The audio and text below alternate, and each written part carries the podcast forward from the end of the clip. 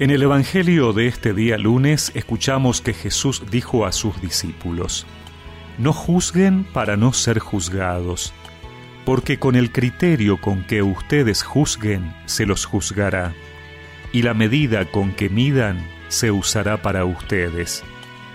¿Por qué te fijas en la paja que está en el ojo de tu hermano y no adviertes la viga que está en el tuyo? ¿Cómo puedes decirle a tu hermano, deja que te saque la paja de tu ojo si hay una viga en el tuyo? Hipócrita, saca primero la viga de tu ojo y entonces verás claro para sacar la paja del ojo de tu hermano.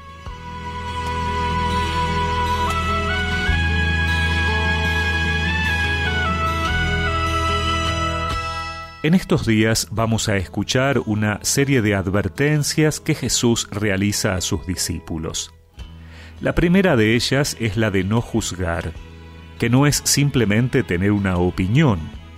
La palabra significa juzgar duramente, actuar de juez, condenar.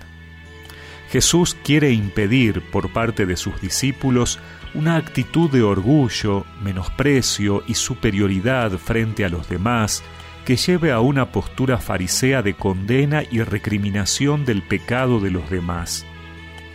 El ejemplo de la viga en el ojo propio es ilustrativo del no juzgar para no ser juzgados. Puede tratarse de un proverbio popular aplicado al Evangelio. La aguda observancia de las faltas de los demás combinada con la complacencia hacia el propio carácter, es el tema común de muchos proverbios en todas las culturas. Estos versículos no afirman en modo alguno que el principio de no juzgar signifique únicamente la invitación a ver la viga propia en el trato con los demás. Juzgar al prójimo significa hablar mal de él o juzgar mal. Esto equivale a despreciar la ley del amor Igualmente debemos ver y a veces decir lo que es condenable en una acción, pero no debemos juzgar la responsabilidad del otro ni sus intenciones, que solo Dios conoce.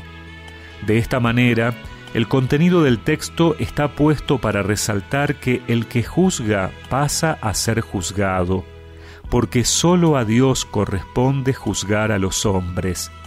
El hombre, al hacerlo, se atribuye un poder que no es suyo. En la práctica, esto puede plantear algunas preguntas. ¿No nos llevaría a una tolerancia excesiva? ¿No podríamos corregir la falta de los demás por no tener la suficiente autoridad moral para hacerlo? El mismo Jesús ha planteado en otros textos la corrección fraterna como algo posible y obligatoria al interior de la vida cristiana.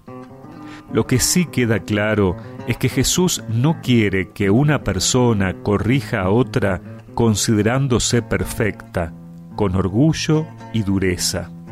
¿Cómo te atreves a ver la paja en el ojo ajeno no miras en lo tuyo, corazón de mis entrañas? que tienes un gran madero. ¿Por qué publica tu boca la falta de tus hermanos? Si tu corazón se quiebra cuando intentan tus dos manos, tira la primera piedra y recemos juntos esta oración. Señor, dame un corazón humilde para no creerme perfecto ni con derecho a ser juez de mis hermanos. Amén. Y que la bendición de Dios Todopoderoso, del Padre, del Hijo y del Espíritu Santo los acompañe siempre. Con que seré